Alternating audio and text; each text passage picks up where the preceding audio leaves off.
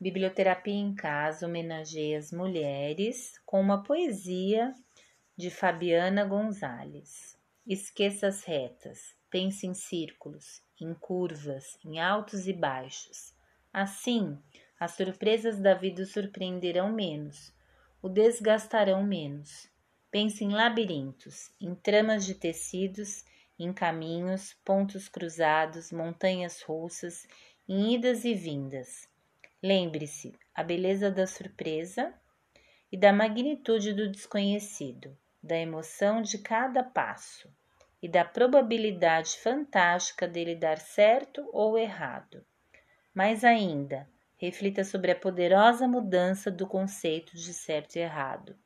Não pense em dados, em estatísticas. Considere a vibração, o pulsar e as batidas do seu coração. Venere tudo aquilo que o faça sentir vivo. Caia e aceite a queda. Compreenda o seu motivo e faça dela algo que tenha valido a pena.